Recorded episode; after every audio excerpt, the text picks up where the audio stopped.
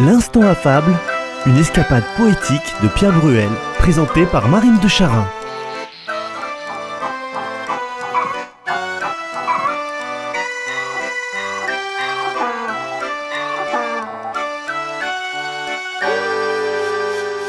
Huit octosyllabes, dont deux vers tristes et lents. Un mort s'en allait tristement s'emparer de son dernier gîte. Et deux vers joyeux, allegretto. Un curé s'en allait gaiement enterrer ce mort au plus vite. Madame de Sévigné écrit à sa fille Monsieur de Boufflers mort a tué un homme après sa mort. Monsieur de Boufflers dans sa bière et en carrosse, pour l'enterrer, on verse, la bière coupe le cou du pauvre curé. On s'aperçut que le mort avait fait des petits. On s'aperçut que le mort avait fait des petits. En écho à la fable du jour, voici la contre-fable de Michel Cadars. Vous vous souvenez Michel Cadars qui nous présentait la laitière, la petite perrette.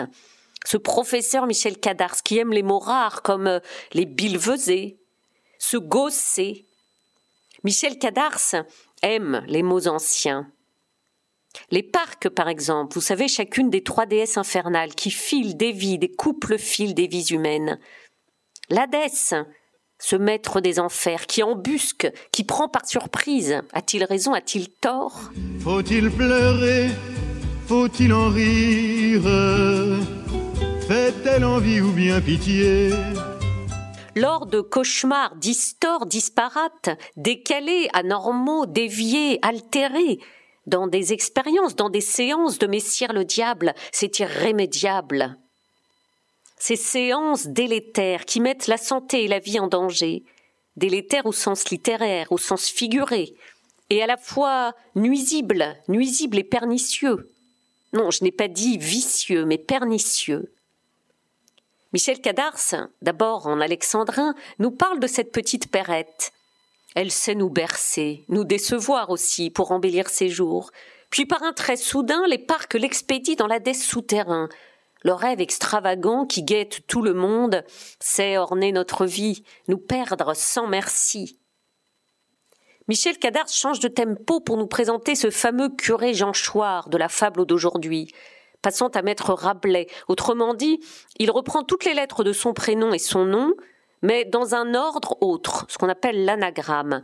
On obtient alors Nazier Alcofribas. Nazier Alcofribas, dit aussi Rabelais, écrit combien est frêle la vie, où pêle-mêle on voit la peine et l'heure malaxée à jamais, Voici son Jean Chouard, polisson et paillard, Rubicon, bon vivant, Bombance poursuivant. Affamé, assoiffé, et cupide, fiefé, Jean Jeudi, son égal, n'est guère plus frugal, vive le braquemar Mais sans soin et sans art, sans douceur ni délai, sans façon fort civile, à prescrire l'Hadès, la mort se montre habile. Eux baisent à l'envie, le plaisir les ravit. Et sans vouloir se montrer cruel, vient ensuite un vers de Jacques Bruel. Ah ça, quel talent est le mien s'exclama l'âne musicien, pensant au poète Florian, riant, ou voir un auteur de Commedia dell'arte ou de Thomas Iriarte, l'âne qui jouait de la flûte. Il faut savoir, non, d'une flûte jusqu'où peut-on aller trop loin? Traduttore, traditore, au moins jouissons de musique. La remarque n'est pas banale. Non, il n'est pas le curé d'Ars. Notre écrivain Michel Cadars, il faut bien la chose est sûre contourner la trop pudique censure.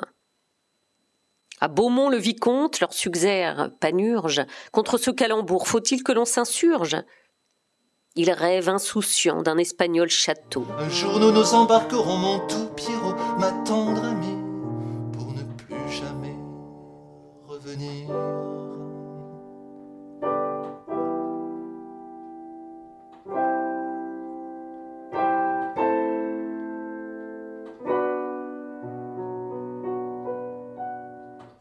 Nos mauvais souvenirs se noieront dans les temps de ce lointain château d'une lointaine Espagne.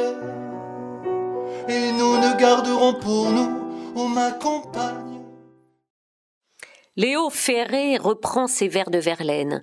Un jour nous nous embarquerons, mon doux Pierrot, ma grande amie, pour ne plus jamais revenir. Nos mauvais souvenirs se noieront dans les temps de ce lointain château d'une lointaine Espagne. Et nous ne garderons pour nous, oh, ma compagne.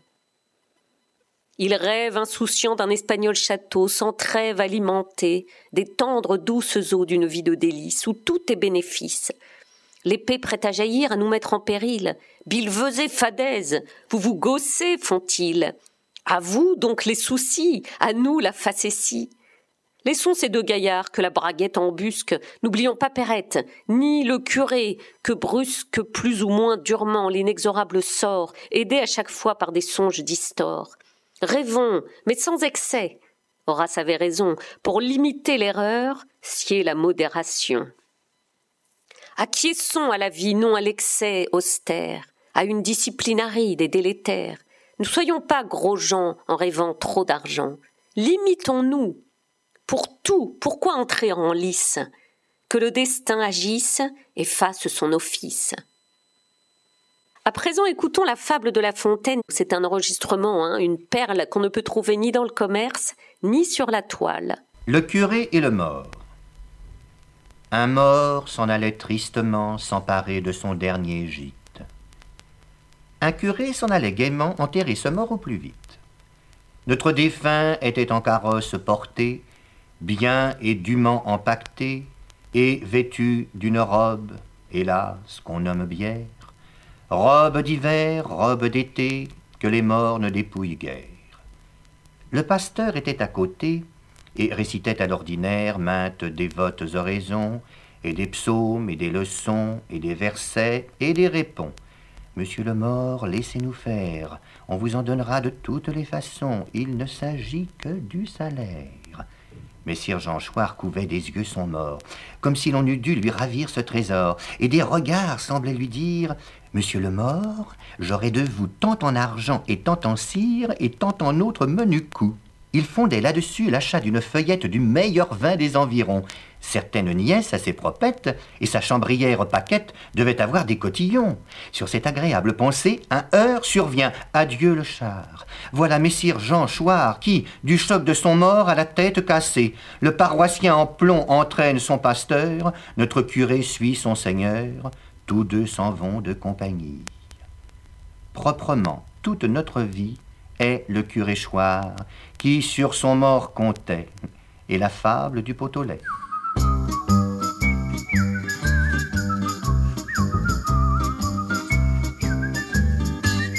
L'Instant Affable, une émission écrite par Pierre Bruel, réalisée par Francky Guéret, dont vous pouvez apprécier les images choisies sur le site de Radio Présence, sur les podcasts. L'instant affable est présenté par moi-même, Marine de Charin, et la prochaine fois, nous vous proposerons une autre fable, toujours de La Fontaine, bien sûr, mêmes horaires, même lieu. Ou bien le jour ou la nuit que vous voulez, et à l'heure de votre choix grâce au podcast de votre radio. Ou encore sur CD à commander.